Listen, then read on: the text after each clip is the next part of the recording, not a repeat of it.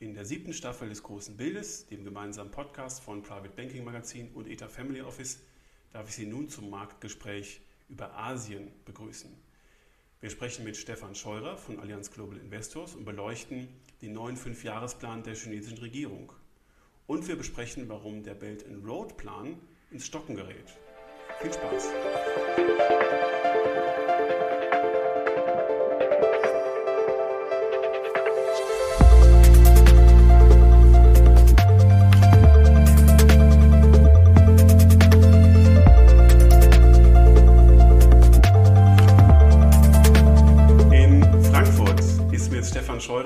Allianz Global Investors zugeschaltet. Herr Scheurer, willkommen zurück im großen Bild. Ja, hallo Herr Hammer, es freut mich. Schön, dass Sie wieder Zeit haben und dass Sie mit uns über Asien sprechen, wieder aus Ihrer volkswirtschaftlichen Perspektive. Ähm, wir sprechen gleich über den Fünfjahresplan der Chinesen, über andere Themen, die sich da mit ähm, herumranken. Ich möchte Sie aber einladen, äh, mit uns mal allgemein in die Portfolio-Manager-Fragen äh, einzusteigen und äh, mal ein paar ähm, globale Aspekte zu besprechen, die die Märkte geprägt haben, die letzten Wochen und Monate. Ähm, erste Frage, wir haben seit Jahresanfang den Renditeanstieg bei Anleihen gesehen, äh, auch große Schwankungen. Wir haben Inflationsbefürchtungen und Tapering-Befürchtungen gesehen. Das wirkte also wie ein Bremsklotz auf die Technologieaktien, äh, letzten Endes aber auch auf viele Risikonischen im Kapitalmarkt. Die große Frage aus Ihrer Sicht, ist das ein vorübergehendes Phänomen oder geht das irgendwann wieder aus dem Markt raus? Ja gut, man sieht es jetzt auch gerade die Tage, ne? In, inwiefern da die, die Rendite oder die Renditekurve auch in den USA insbesondere angestiegen ist. Und ich glaube, da sind wir noch nicht am Ende angekommen, denn man muss ja auch klar sehen, woher kommt eigentlich dieser Anstieg. Also da muss man auch klar nochmal die, ähm, den, die Spreizung aufmachen, dass man sagt, auf der einen Seite ist es klar auch eine konjunkturelle äh, Geschichte, die da zugrunde liegt. Das heißt, wir wachsen ja quasi aus dieser stärksten Rezession seit des Zweiten Weltkriegs hinaus. Und somit auch die konjunkturelle Erholung spiegelt sich dann wiederum auch in der Rendite-Strukturkurve ähm, äh, auch wieder, äh, Zinsstrukturkurve auch wieder. Von daher ist es konjunkturell bedingt ein logischer Anstieg. Die andere Frage ist natürlich, wie stark sollte er denn sein, ähm, ohne jetzt quasi negative Übertragungseffekte auch auf dem Kapitalmarkt zu haben? Und ich glaube, das ist so die Frage, die momentan sich viele Investoren stellen wie schnell ist der Anstieg, wie schnell kann auch dann der Aktienmarkt diesen Anstieg vertragen. Und da scheiden sich momentan, glaube ich, auch die Geister. Aber auf Ihre Frage hin, ob wir da am Ende sind oder noch ein bisschen Raum nach oben haben, sozusagen bei den Zinsen, glaube ich eher letzteres. Und es hat sich, glaube ich, auch gestern ähm, bei der US-Notenbankpolitik nochmals wieder gespiegelt in ihrem ähm, Statement, in, ihren, ähm, ähm in, äh, in ihrem Kommuniqué im Endeffekt, dass man sagt, man geht hier gerne auch diesen Schritt weiter und sagt, man lässt die Konjunktur laufen, gerade weil der Arbeitsmarkt noch nicht da ist, wo er sein sollte. Und somit dürfte sich auch hier äh, ähm, bei den Zinsen noch einiges noch bewegen können. Letztlich ähm, äh, ist ja damit auch äh, so ein Erholungseffekt aus Covid-19 abgebildet, den Sie gerade skizzieren. Und ähm, äh, die große Frage damit ging einher, auch schon seit ähm, ja, Anfang Januar, dass die Notenbanken tapern müssen irgendwann. Also das heißt, dass die, ähm, das Anleihenvolumen, mit dem die äh, Notenbanken in der westlichen Hemisphäre zumindest, wir können über China gleich noch ausführlich sprechen, das ist ja eine etwas andere Welt, aber im Westen ähm, werden die, die Märkte mit ähm, Anleihenkäufen gestützt. Und äh, natürlich ähm, hat der Junkie davor Angst, dass diese Liquidität, die in den Markt reinkommt, irgendwann weniger wird und hat eigentlich das Risiko dieses Taperings auch schon vorweggenommen. Ist das aus Ihrer Sicht realistisch, dass Notenbanken in der westlichen Hemisphäre wirklich dann signifikant tapern werden und damit den Risikoappetit nochmal so stark zügeln, wie wir das schon angetönt haben im Markt? Also ich glaube, momentan ist es noch zu früh, ähm, um zu sagen, wir fangen jetzt an zu tapern. Ähm, die Referenz auf 2013 ähm, gezogen. Ich glaube, da, das ist ähm, meines Erachtens, wenn man so als Bildsprache das mal bringt, ist, glaube ich, eher so eine Art äh, Ballon, den man mal versucht lässt zu steigen, dass man die Märkte allmählich zumindest darauf vorbereitet. Denn das war, glaube ich, 2013 ja nicht der Fall. Äh, oder nicht, sage ich mal, in einer, in einer entsprechenden Länge der, der Fall wo die Märkte eher auf einem falschen Fuß erwischt, erwischt wurden, ähm, dass die US-Notenbank hier das angezogen hatte. Ich glaube, daraus hatte man in, in, Anführungsstrichen gelernt, dass man sagt, man bereitet die Märkte rechtzeitig darauf vor, dass sowas auch mal kommen kann, was per se ja auch nicht verkehrt ist, äh, wenn man die ganzen Rahmen, ähm, Übertragungseffekte, negative Über Übertragungseffekte da auch nochmal ähm, nennen mag. Von daher, ich glaube, das ist ein gewisses Vorbereiten auf was, was kommen kann und mag. Ähm, man hat es ja auch gesehen jetzt in den Prognosen im Endeffekt und was auch der Markt momentan einpreist, ist, dass man äh, eine Zinserhöhung laut FED frühestens ähm, 23, wenn nicht gar erst 24 avisiert. Also da ist noch ein gutes Stück zu gehen. Wenngleich, wie gerade erwähnt, der Markt hier eher restriktiver ist. Das heißt, man erwartet schon viel früher, mhm. ähm, was heißt viel früher, vielleicht ein Jahr früher, sprich, da sind wir immer noch 22, ähm, äh, dass man hier den ersten Zinsschritt sieht und dann mit weiteren folgend in 23. Aber das ist noch ziemlich weit weg, da kann noch viel passieren. Von daher ähm, ist es, glaube ich, eher so ein Luftballon, den man mal hat steigen lassen, um zu sagen, Mensch, wir müssen auch mal aufpassen mit den Rahmenbedingungen, Finanzmarktstabilität auch, gerade weil Sie den Chunky auch erwähnt hatten. Aber auf der anderen Seite ähm, sehe ich aber auch, ähm, wenn man die westliche Welt auch mal nach Australien bewegt, hier ist eher gar noch mehr gemacht worden. Ähm, und gar auch in Europa wird ja auch noch mal mehr gemacht und länger gemacht, äh, um auch hier diese Spritzen an Liquidität weiter in den Markt reinzuführen. Von daher ähm, ist, glaube ich, das auf den Punkt zu bringen, eher mit einem Testballon vielleicht momentan zu sehen, wenngleich man die Rahmen oder die Finanzmarktinstabilität hier schon sehr, sehr klar vor Augen erführen muss. Aber es ist interessant, was für einen Phantomschmerz wir schon spüren, wenn wir das Tapering quasi schon in zwei, drei, vier Jahren ähm, kommen sehen und äh, damit schon äh, sozusagen den Risikoappetit stark äh, gezügelt sehen. Was natürlich am Ende des Tages alles auch gesund sein kann ähm, über die äh, große philosophische Frage, ähm, ob wir da wieder in ein normales äh, Zins- und äh, Geldniveau zurückkommen. Ähm, das, das Fass machen wir jetzt am besten gar nicht auf, aber ähm, äh, aus Ihrer Perspektive, Sie sind äh, äh, der Volkswirt ähm, in Ihrem Maschinenraum und Sie betrachten das Ganze aus der gesamtökonomischen Brille.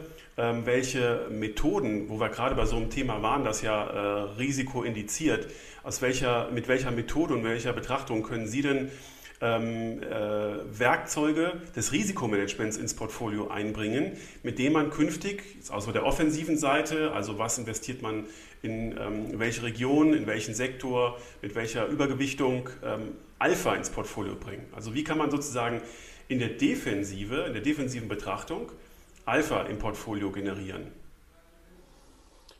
Ähm, klar, ist eine schwierige Frage jetzt aus der Sicht eines Volkswirten ähm, und nicht aus der Sicht eines Portfolio-Managers. Ähm, wenn ich mir jetzt da meine Region Asien oder Wachstumsländer anschaue, dann muss ich immer natürlich auch die Politik äh, mit in Betracht ziehen. Das heißt, wenn ich mir Asien anschaue, muss ich mir vielleicht auch dann die Sektoren anschauen, die vielleicht stärker an äh, den Regierungen, an den staatsnahen Unternehmen auch dranhängen, wo wir ähm, als Investoren dann jetzt in Summe ge gesprochen wenig äh, Einfluss auch hätten, würde der Staat ähm, hier gewisse neue ähm, ja, ähm, äh, Richtungen vorgeben. Und das denke ich, glaube ich, auch speziell jetzt auch an China denkend. Ähm, da muss man immer mal ein bisschen aufpassen, nicht zu viel Politik quasi im Portfolio zu haben, wenngleich diese ähm, äh, Sektoren oder auch gar Unternehmen langfristig in die gleiche Richtung schlagen, was die Konjunktur angeht. Von daher glaube ich, dieses ähm, Abstrahieren, vor allem aktiv in diesen Märkten unterwegs zu sein und weniger die Politik ähm, ähm, mit reinzukaufen in ein Portfolio, ist, glaube ich, ein sehr, sehr wichtiger Punkt, gerade wenn ich mal die Wachstumsländer vor Augen habe. Dann vielen Dank schon mal für diesen ersten Teil, den allgemeinen Teil. Und Sie haben es gerade schon ähm, überleitungsweise formuliert.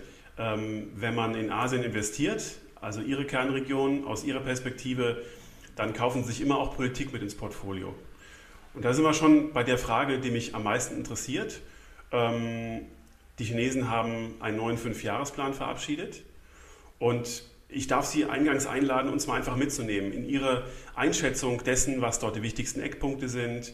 Ähm, was kommt auf uns zu? Was ist da neu dran? Äh, wie wird sich das auch auswirken auf ähm, Konjunkturfragen in den USA oder in Europa, auf die Verknüpfung der Märkte? Also das können wir lang drüber äh, philosophieren auch, ja, ähm, was der neue Plan mit sich gebracht hat. Für mich das ähm, oder die wichtigsten Punkte, wenn man es vielleicht mal so zusammenfassen mag. Ähm, erstens ist, man hat wieder ein Wachstumsziel ähm, mit über 6 Prozent. Das klingt jetzt in ersten Maße international viel. Wenn wir sehen, äh, wie wir hier in Europa oder auch gar in den USA wachsen, sind wir deutlich darunter. Wenngleich für China ist es jetzt auch kein großer Sprung. Wir kommen ja von ähm, fast 7 Prozent, über 7 Prozent zweistellig, wenn wir ein paar Jahre zurückgehen, ähm, ist, glaube ich, über 6 Prozent ein Ziel, das relativ leicht zu, zu erreichen ist. Von daher geht man auch hier die, den, den, Bezug auf die Politik kein Risiko ein. Ähm, und das ist, glaube ich, für die ähm, Kommunistische Partei und China insbesondere sehr wichtig, um auch hier ähm, klar zu sagen, okay, wir haben uns ein Ziel gesetzt und das haben wir dann auch nach fünf Jahren erreicht. Darf ich hier eine Rückfrage stellen? Immer. Sie haben beim letzten Gespräch ähm, äh, so wunderbar ausgeführt, das fand ich total interessant, dass Ihr Haus sagt, die Zahlen, die wir von der Regierung bekommen, die sind schön, aber wir interpolieren sie nochmal selbst und prüfen sie nach und kommen zu anderen Zahlen. Mhm. Glauben Sie denn, dass Sie, wenn Sie dann nachmessen, auch bei 6% rauskommen?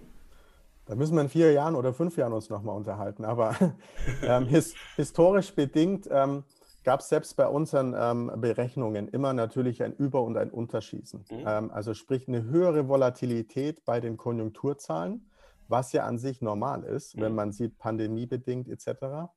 Ähm, oder Basiseffekte, ähm, was man in den offiziellen Daten ja gar nicht erkennt.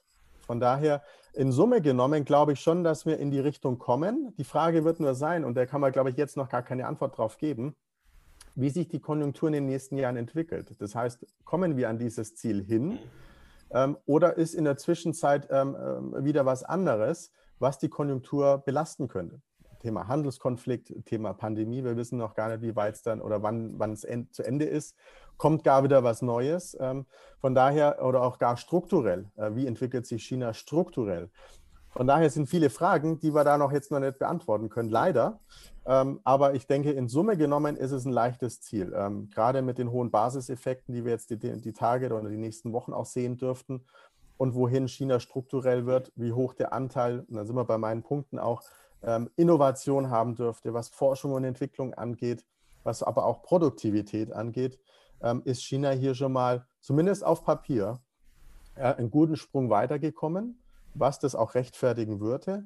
Wenngleich auf der anderen Seite, und da Sie merken Sie, ich bin immer ein bisschen natürlich auch ökonomisch und ein bisschen verhalten, was das angeht aus China, muss man auch sehen, wie stark die Produktivität hier ähm, das Wachstum fördern kann. Denn Wachstum ist aus, aus meiner Sicht immer eine Definition aus Bevölkerungsentwicklung, sprich der Bevölkerung im arbeitsfähigen Alter ja. und der Produktivität.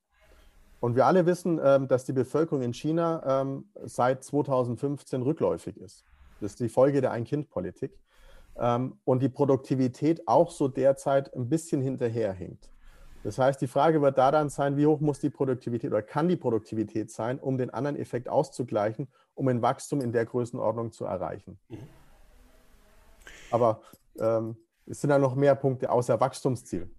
Ähm, von daher, ich habe es gerade angesprochen, Produktivität ist auch viel ähm, oder geht einher auch mit ähm, Innovation. Und Innovation so, soll auch nach wie vor einen großen Bestandteil haben über die nächsten fünf Jahre ähm, gerade insbesondere die Forschung und Entwicklung, ist sicherlich geschuldet aus dem ganzen Konflikt mit den USA. Ähm, wir alle kennen die Schlagwörter Made in China 2025 oder besser gesagt neuerdings duale Zirkulation, äh, wo sich China mehr auf sich besinnt, auf den Inlandsmarkt und weniger in Richtung ähm, Abhängigkeit vom Ausland, Stichwort Exporte oder Importe aus dem Ausland angewiesen sein möchte. Das sind die großen Schlagwörter, die uns die nächsten fünf Jahre beschäftigen würden. Aber äh, es ist auch nichts Neues, um ehrlich zu sein, sondern es ist eher was, was in der Vergangenheit schon längst ähm, ähm, festgesetzt wurde und jetzt eher noch mal stärker ausgerollt werden sollte in den nächsten Jahren. Und es wurde quasi dann konkretisiert. So ist es, genau. Und äh, können Sie den Begriff der dualen Zirkulation noch mal kurz erläutern? Er beschreibt, dass man sich stärker auf den Binnenkonsum äh, konzentrieren möchte und den äh, als, als Maßgröße für den künftigen wirtschaftlichen Erfolg nehmen möchte, statt des Exports? Richtig, denn man muss sehen, woher kommt China oder aus welcher ähm, Wachstumszusammensetzung kommt China. Mhm. Da war immer ein hoher Anteil an Investitionen und ähm, natürlich auch seit 2001 mit Eintritt äh, in die WTO ein großer Anteil des Exportes, äh, Weltexportführer äh, ähm, äh, im Endeffekt, ja. Ähm, China möchte hier ähm, im Zuge auch des Handelskonflikts, hat man gemerkt, man ist zu stark auch abhängig ähm, von Importen von entsprechenden Gütern und da insbesondere Halbleitern. Denn China importiert sogar mehr Halbleiter als Öl. Mhm. Von daher ist China ähm, sehr daran bestrebt, sich hier selbst quasi eine Industrie aufzubauen, auch über die letzten Jahre wohlgemerkt, mit äh, gewissen Akquisitionen aus, ähm, finde ich, dem Kernland Taiwan ähm, mit dieser Technologie, um das Gleiche auch in China aufzusetzen. Mit mäßigem Erfolg, würde ich mal jetzt behaupten.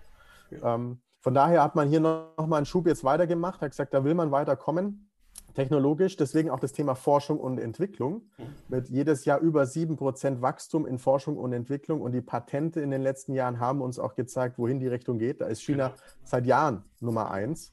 Und das sage ich auch Nummer eins nicht nur quantitativ, sondern auch qualitativ. Mhm. Ähm, und ähm, das ist im Endeffekt der eine Teil, dass man sagt, man möchte mehr Forschung in Entwicklung, mehr eigene Produkte herstellen, ähm, um die dann im eigenen Markt, der ist ja groß genug, auch zu vertreiben um dann über die Zeit hinweg ähm, äh, entsprechende Produkte zu entwickeln, die im internationalen Wettbewerb Bestand haben, um die dann wieder im Umkehrschluss quasi zu exportieren. Und das ist, sage ich mal, der große, ähm, ähm, sage ich mal in kurz, äh, der, der, der Begriff duale Zirkulation, weil es im Endeffekt wie ein Kreislauf dasteht. Ähm, und das ist das, was China langfristig auch forcieren möchte. Und da kommen wir auch wieder mit Made in China 2025, wichtige Herstellernation über die nächsten Jahrzehnte. Ähm, und das spielt alles quasi hier miteinander hinein.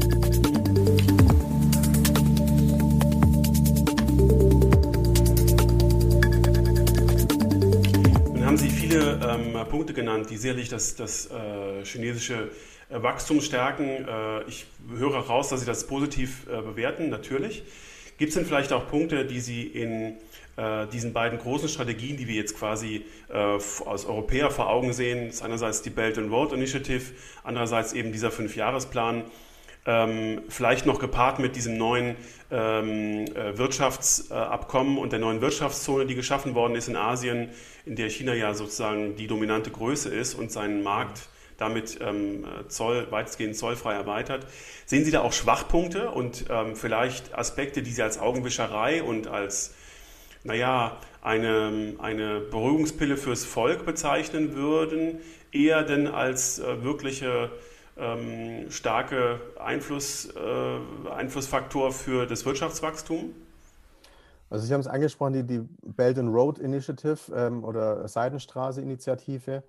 Ähm, das wurde mit, mit, ähm, mit großer Euphorie quasi in Gang gesetzt vor Jahren ähm, hat sich aber in letzter Zeit eher rückläufig entwickelt, was ich so sehe anhand der Zahlen, anhand der Direktinvestitionen Chinas im Ausland.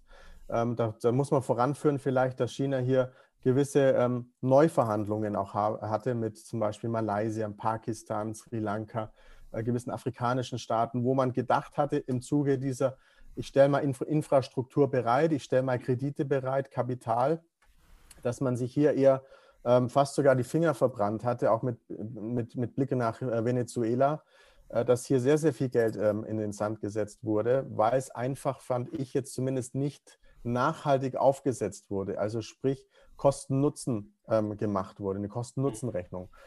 Das hat China dann dazu veranlasst, dass die ähm, oder im Land die Stimmung eher pessimistisch auf dieses Thema wurde und man gesagt hat, okay, wir machen jetzt hier mal einen Stopp ähm, wir gucken mal. Äh, es wurden ja auch Neuverhandlungen angeregt ähm, ähm, und fokussieren uns, uns auf, auf, unser Inland. Gerade hier auch duale Zirkulation nochmal und investieren dieses Geld, was eigentlich ins Ausland ging, eher mal in unser eigenes Land, um hier vorwärts zu kommen im Zuge des Handelskonfliktes. Von daher, ähm, das ist eher, sage ich mal, momentan auf Halde. Mhm. Ähm, aber nichtsdestotrotz langfristig sicher ein großes Thema. Ähm, nach wie vor für die Chinesen, denn da kommt wieder das Thema Export man will ja auch Exportmärkte für sich erschließen. Und da sind wir quasi in den Anrainerstaaten in, ähm, um China herum, die mit der One Belt, One Road Initiative auch verbunden waren und sind. Aber auch, und Sie haben es auch äh, zu Recht auch angesprochen, das weltgrößte Handelsabkommen, das ähm, RCEP, mhm. ähm, was ja ein Drittel der Weltbevölkerung umfasst, ein Drittel des Wirtschaftswachstums und fast ein Drittel des Welthandels, äh, was im Endeffekt für China auch spricht, hier neue Exportmärkte zu erschließen. Und ähm, das war natürlich auch geopolitisch äh, ja ein guter Schritt von China, wenn die USA hier damals noch unter Trump ähm, äh, gewisse ähm, Vorsicht haben walten lassen, also nicht beigetreten sind nach achtjähriger Verhandlung. ähm, sodass China hier gesagt hat, okay, wir forcieren das, wir versuchen hier auch ähm, im Endeffekt die Spinne im Netz zu sein, ähm, denn dadurch werden Importzölle um über 90 Prozent reduziert, mittelfristig zumindest. Und das ist dann für uns als Investoren von, äh, vor allem interessant. Es werden Lieferketten quasi noch ähm, enger verzahnt. Ähm, es wird äh, für die Unternehmen quasi, werden die Kosten reduziert, die Margen werden höher, man hat neue Absatzmärkte. Ähm, und ähm, was sich dann eben auch an den Kapitalmärkten widerspiegeln sollte. Ähm, und ähm, äh, das in Summe genommen sollte dann aber auch die Produktivität, da sind wir nämlich wieder bei dem Thema, die Produktivität wieder erhöhen, wenn die Kosten so weit gesenkt werden können über die Zölle etc. So hat für China das massive Vorteile, aber eben auch, und das soll auch nicht jetzt unter den Tisch gekehrt werden, für jene Staaten äh, im Dunstkreis Chinas, also Südostasien oder auch gar äh, Nordasien mit Korea und Japan. Also es ist nicht nur China, das hier Vorzüge genießen dürfte, sondern eben auch die anderen Staaten. Sehen Sie in der Politik ähm, der Regierung bestimmte Branchen, die dadurch besonders gewinnen werden und andere Branchen, die vielleicht jetzt stärker vernachlässigt werden, die vielleicht auch vorher durch die äh, Staatsunternehmen unter einem besonderen Schutz standen? Nehmen wir mal ähm, alte Stahlunternehmen, äh, die äh, sich äh, bei der, beim Abbau von überzähligen Arbeitsplätzen schwer getan haben aus politischen Gründen. Gibt es da einen Paradigmenwechsel und gibt es da einen stärkeren Fokus auf andere Branchen? Also es, ich glaube, es ist noch kein Paradigmenwechsel, aber es ist zumindest äh, auf den Weg dorthin. Ähm, auf der einen Seite merkt man, ähm, äh, wir haben es ja in der, äh, na, äh, kurzen Zu, äh, in, der, in, der, nahen Vergangenheit auch gesehen, was mit Alibaba passiert ist oder Arndt Financial, ähm, dass hier quasi auch von seitens des Staates nochmal eine stärkere Hand drauf gehalten wird und sagt, okay, ihr seid vielleicht zu groß mittlerweile und zu diversifiziert in eurem Geschäftsmodell, dass auf der anderen Seite wir quasi keine Regulierung mehr darüber haben. Dazu muss ich aber auch sagen, in China ist das Thema Regulierung ganz anders gehandhabt. Denn in China werden erst Unternehmen quasi gefördert und man guckt erst mal über fünf Jahre oder mehr, ob dieses Geschäftsmodell sich als nachhaltig ähm, herausstellt. Ähm, bei Arn Financial oder Alibaba hat es sich als nachhaltig herausgestellt und so kam jetzt dann erst die Regulierung obendrauf. Ganz anders wie hier in Europa. Mhm. Von daher, ähm, das könnte dann, sage ich mal, nach vorne blickend über das Thema Finanzmarktstabilität ein Thema werden auch für andere Unternehmen. Ähm, wenn Sie angesprochen haben, Stahlunternehmen.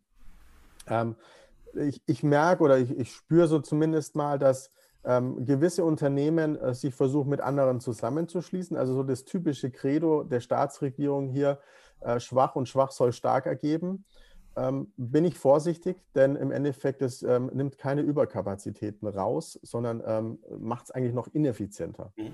Das ist, glaube ich, der Gegenschritt, was man eigentlich erhofft hatte.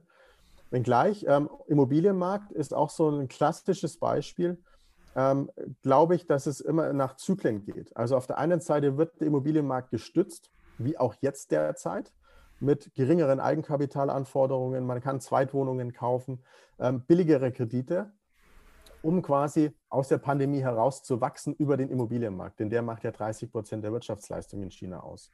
Auf der anderen Seite glaube ich aber auch, das Thema Verschuldung muss auch am Immobilienmarkt wieder sein, ähm, also zumindest die, den Einhalt äh, der Verschuldung, dass man hier die Kredite wegnimmt. Und das ist auch ein Teil dessen gewesen im Fünfjahresplan, dass man gemeint hat, okay, wir erhöhen zwar jetzt die Kreditleistung, das Kreditwachstum marginal, aber wir geben es den Lokalregierungen, um sie, um, damit diejenigen Lokalregierungen, die eine hohe Verschuldung haben, das über diese sogenannten Asset Swaps, also ein Tausch quasi von Eigenkapital zu äh, Verschuldung, um das wieder auszulagern, um hier eine nachhaltige Entspannung auch auf der Verschuldungsseite zu bekommen.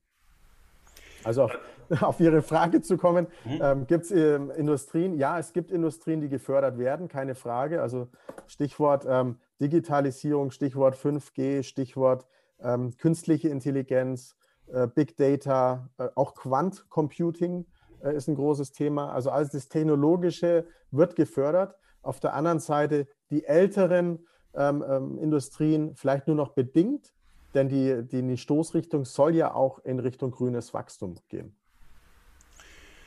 Bei den geldpolitischen Aspekten, die Sie gerade genannt haben, sind wir genau bei einem ähm, Thema, das eigentlich sehr diffus in Europa ankommt, wenn man sich die äh, chinesische Wirtschaft anschaut. Andererseits haben wir ja äh, das Thema gehabt, dass wir dort einen Schattenbankenmarkt haben, der mal reguliert werden sollte.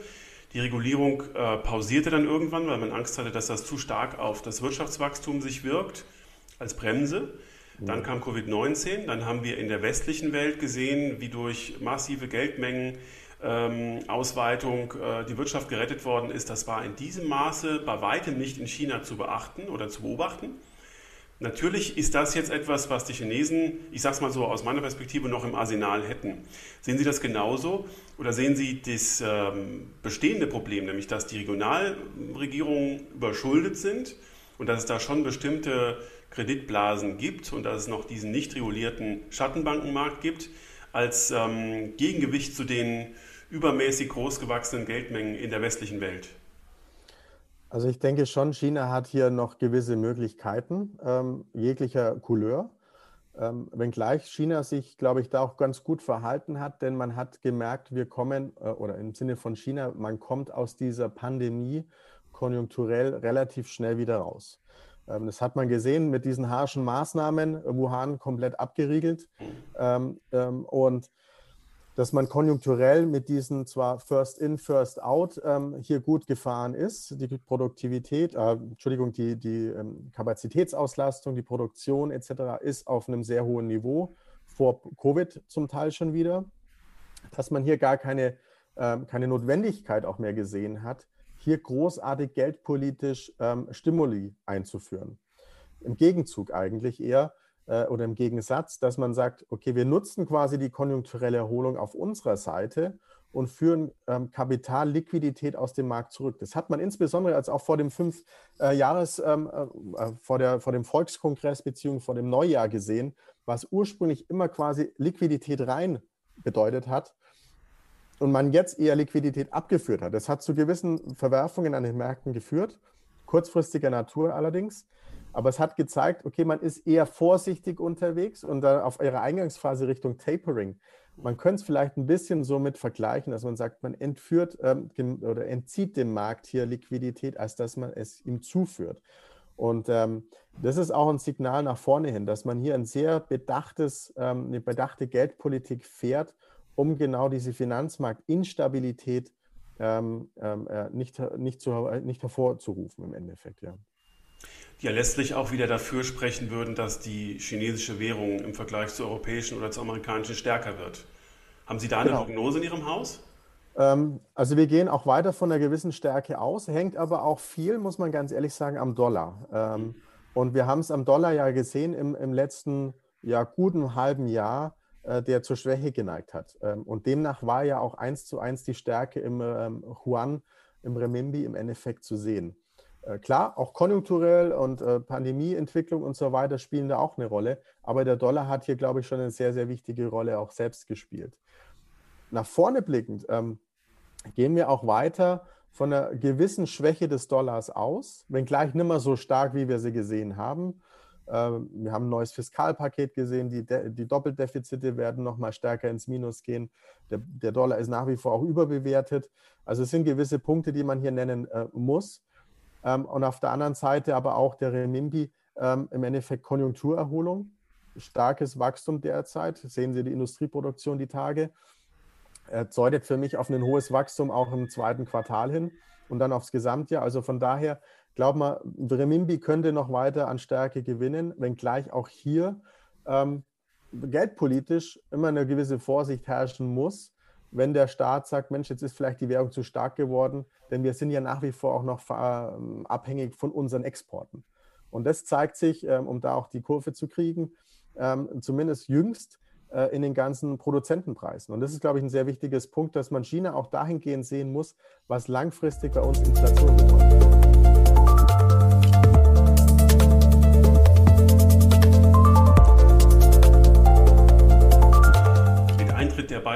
Regierung ähm, hat sich das Verhältnis zu China nochmal etwas konkretisiert ähm, zwischen den USA und der chinesischen Regierung. Äh, wir Europäer stehen ja so ein bisschen still und äh, mit bangem Blick Richtung USA dazwischen und sagen dazu recht wenig, was ich sehr schade finde. Ähm, aber die amerikanische Regierung hat quasi ihren Stil nach Trump von impulsiv und naja, manchmal die Hand reichend, dann die Hand wieder wegziehend und dann äh, durch ähm, öffentliche Beschimpfung geändert hin zu einer sehr, sehr klaren und sehr konfrontativen Kommunikation. Und alle ähm, Stränge, die man damit verknüpfen kann, gehen eigentlich in ähm, eine Verschärfung dieses geopolitischen Konflikts. Das haben wir in den letzten Tagen auch nochmal sehr klar gespürt. Und die ersten Schritte, die Trump schon unternommen hat, um die Eigentümerschaft von Amerikanern an chinesischen Aktien zu erschweren, beispielsweise auch indem chinesische Aktien oder das chinesische Aktiengewicht in internationalen Indizes durch ein Präsidentendekret ähm, verkürzt wurde oder beeinflusst wurde, was ja völlig aberwitzig ist, äh, deuten ja darauf hin, dass die Rechtssicherheit ähm, amerikanischer, und ich äh, sage jetzt einfach mal, wenn die Amerikaner ähm, daran gehindert werden, chinesische Aktien zu kaufen oder zu besitzen, egal wo diese Aktien gelistet sind, dann wird uns das Europäer äh, letzten Endes auch in irgendeiner Form betreffen. Dass diese Rechtssicherheit gefährdet ist, das kann man als Investor aus Europa durchaus sich so aufzeichnen und ähm, diskutieren. Ich würde mal Ihre Einschätzung ähm, interessieren. Jetzt sind Sie ein Haus, das natürlich aktiv in Asien allokiert, das natürlich auch dazu einlädt und, und äh, wie jeder rationale Investor sagt, an den Wachstumsraten und an, den, an der Story in China kommen wir nicht vorbei. Wir, wir, müssen in China allokieren. Aber auf der anderen Seite haben wir eben diese mangelnde Rechts- oder diese, dieses Problem mit der Rechtssicherheit. Und wir wissen nicht, inwieweit diese geopolitische Konfrontation diese Rechtssicherheit noch weiterhin beschränkt oder gefährdet. Können Sie dazu eine Einschätzung geben? Also politisch tue ich mir da immer ein bisschen schwer, eine Einschätzung zu geben. Ähm, wenn man es so sieht, wie Sie es jetzt geschildert haben, ähm, ähm, gibt es da natürlich gewisse Verwerfungen ähm, seitens der Politik oder zumindest des, des Investment, der Investmentlandschaft, wenn ich nicht in den USA quasi Aktien kaufe, sondern vielmehr dann in, in Asien ausweichen muss. Aber ähm, wir sehen es halt von einer ganz anderen Seite, dass man im Endeffekt sagt, wie Sie auch dargestellt haben, den Markt kann man nicht außen vor lassen. Das ist quasi auch der Markt der Zukunft. Im Endeffekt auch dahingehend, was Innovation und so weiter angeht, äh, ist man hier federführend. Ähm, und man kann über gewisse ähm, Möglichkeiten dort in den Märkten investieren, sei es lokal, sei es aber auch in einem breiteren Kontext. Ähm, von daher das Einzige, wo ich jetzt äh, Ihnen beipflichten würde, ist, dass man, äh, wir haben es äh, in den Jahren, glaube ich, 2016 ähm, oder gar noch weiter zurückgesehen, wo gewisse Aktien in China aus dem Handel rausgenommen wurden. Ähm, das sehe ich eher so, das hat man damals gemacht, um diese Verwerfungen ähm, ja, abzumildern oder gar nicht erst äh, zu bekommen. Ich glaube, daraus hat man gelernt und das glaube ich, dass es nicht mehr der Fall ist. Denn da hatte ich damals viele Fragen auch und ich habe ich mir selbst auch gestellt. Ist das der richtige Weg quasi, um hier Volatilität aus einem Markt rauszunehmen? Ähm, da hat, glaube ich, China daraus gelernt. Ähm, denn äh, man ist mittlerweile und nach, zu, nach vorne blickend auch angewiesen auf Kapitalzufuhr. Ähm, wie komme ich drauf? Im Endeffekt mit der dualen Zirkulation mehr Importe als wie Exporte äh, rutschen wir in ein Leistungsbilanzdefizit. Und das muss finanziert werden. Und gerade wenn China sich weiter öffnen möchte äh, für die Welt ähm, ähm, und deren Finanzmarktliberalisierung ähm, weiter vorangetrieben wird, ist man eben auf Vertrauen auch angewiesen. Vertrauen von internationalen Investoren. Sie haben es angesprochen, äh, die Inklusion in, äh, in Aktienindizes, die Inklusion auch in Zukunft für Anleihenindizes. All das spiegelt auch Vertrauen wider. Und dieses Vertrauen ähm, hat ähm, China sich hart erarbeitet. Und ähm, da glaube ich nicht, dass sie das leichtfertig auch wieder weggeben dürften. Von daher diese Rechtssicherheit äh, im Sinne von, ich setze mal Aktien aus dem Handel aus, wie wir es gesehen haben, glaube ich, wird nicht mehr passieren. Denn da hat man mehr kaputt gemacht, als was man dafür gewonnen hat. Und genau dieses erworbene Vertrauen wird ja durch das, was die ähm, geopolitische Ebene gerade von der westlichen Seite kommuniziert, ganz stark konterkariert und äh, wieder kleingeredet und diskreditiert, muss man ja schon sagen. Ähm, aber ist denn aus Ihrer Sicht dann sozusagen die Drohung, dass man den äh, Kapitalfluss nach China beschränkt, eine tatsächliche volkswirtschaftliche, in Anführungszeichen, ähm, Bedrohung? Denn das kann ja in, in Anführungszeichen auch eine Waffe sein, indem man ähm, den Chinesen droht, man beschränkt ähm, westliches Kapital, das in China investieren möchte, daran, den Weg nach China zu finden und ähm, dämmt damit Wachstumsszenarien der chinesischen Regierung ein. Ähm, ich glaube, das steht am Ende der ganzen Kette, ähm, dass man versucht, über solche Maßnahmen, ähm, die, wie Sie sagen, den Kapitalfluss ein bisschen abzuschneiden. Also er wird nicht gänzlich austrocknen, keine, äh, keine Frage. aber man versucht hier natürlich Kapital, das ja eigentlich dafür da ist, in Unternehmen zu investieren, damit die wiederum Innovation, Forschung und somit neue Produkte oder bessere Produkte dann äh, entwickeln können, dass das quasi gefördert wird. Das soll am Ende des Tages natürlich das verhindern, wird man jetzt so sagen, ähm, um somit dann auch auf das Wachstum durchzuschlagen. Aber das ist, glaube ich, ein kleiner Punkt. Ähm, und äh, das steht alles natürlich unter dem Dunstkreis Handelskonflikt und ähm, das ist sehr, sehr politisch.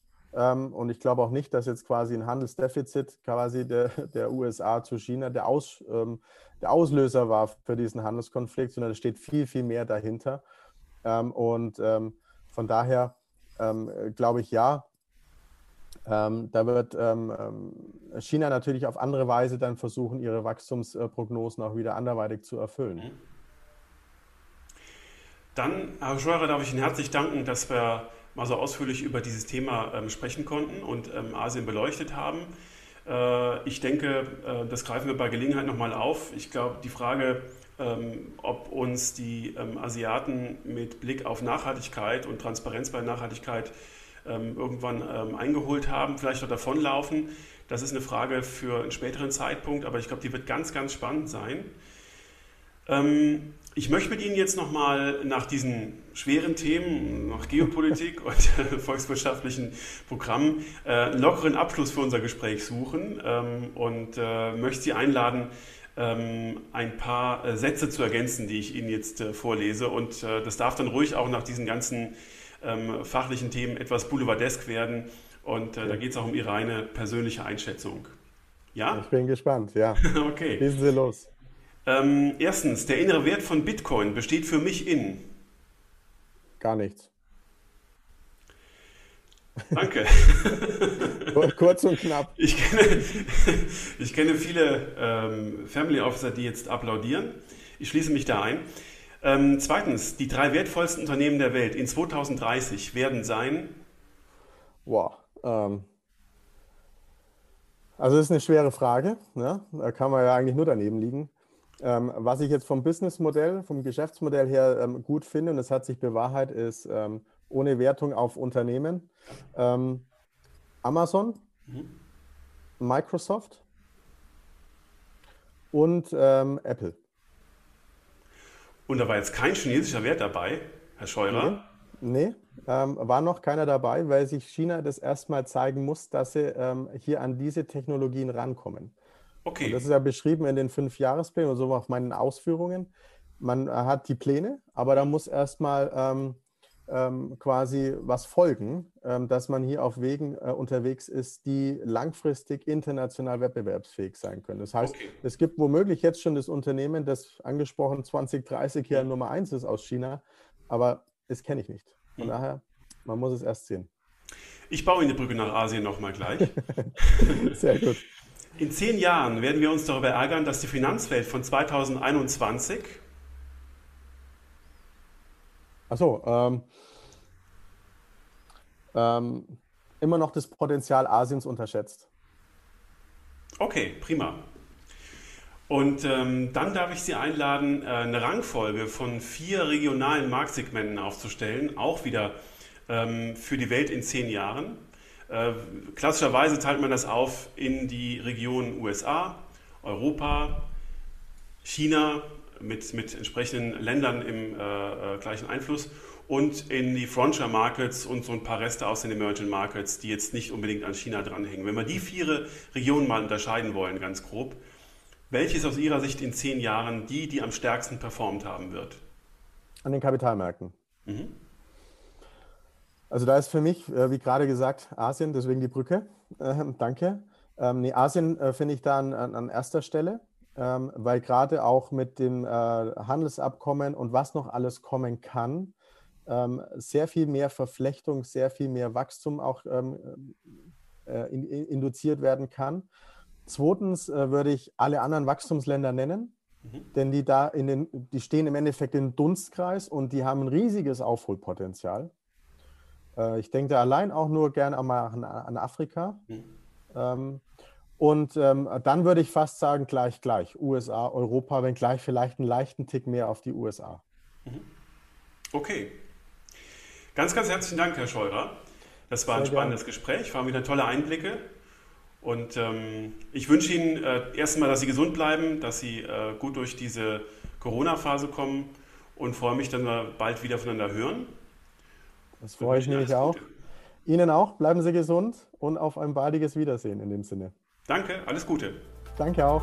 Tschüss.